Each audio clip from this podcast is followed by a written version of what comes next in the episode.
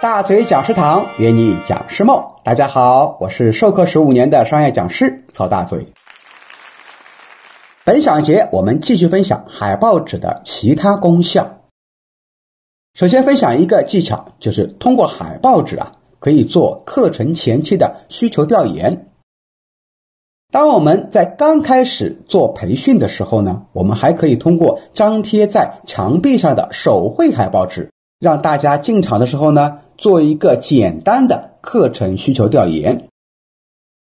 在还没有开始讲课之前呢，就请这些同学到海报纸上用水彩笔写出自己希望通过本次学习学到什么技巧，这样呢，老师就能提前掌握学员的基本学习目标。及时调整课程内容，以解决学员的问题为导向，让课程更有针对性。另外一个技巧就是可以通过海报纸做心得分享。在我们上完一天或几天的课程时，用海报纸张贴起来，请同学们用水彩笔在海报纸上写出自己的学习感悟，也叫学习成果的呈现。这个呢，和前面的思维导图做课后总结的意思呢有点类似，不过是请全体学员上去写，而不是某一个小组。也可以用视觉化来呈现学习成果。总结一下，用海报纸做互动呢，有几个注意点：第一，鼓励大家多用不同的颜色呈现，因为呀，有些小组会偷懒，他会用一个颜色去画整个图。如果颜色比较单一的话呢，视觉感就不够冲击，达不到右脑记忆的效果。第二，同样鼓励大家多用图像去绘制，比如说思维导图。最偷懒的小组啊，他会直接用竖线连接文字，看上去比较简单粗暴，但却失去了美感，一样达不到右脑记忆的效果。比如说，我们当中在用“启发思维”这个词的时候呢，可以画一个人的脑子。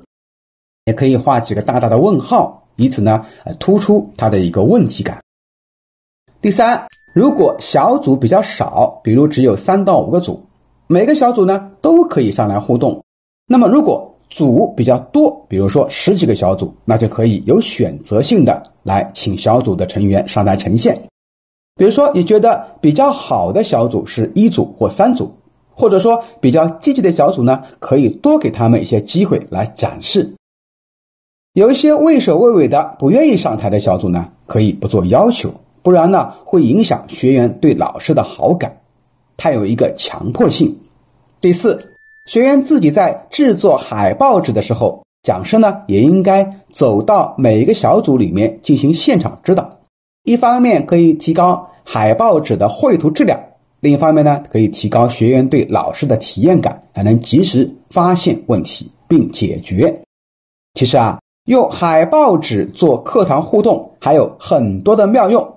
作为老师的你呢，也可以通过实践去发现更多的使用方法。也欢迎在我们评论区与大嘴老师来做分享。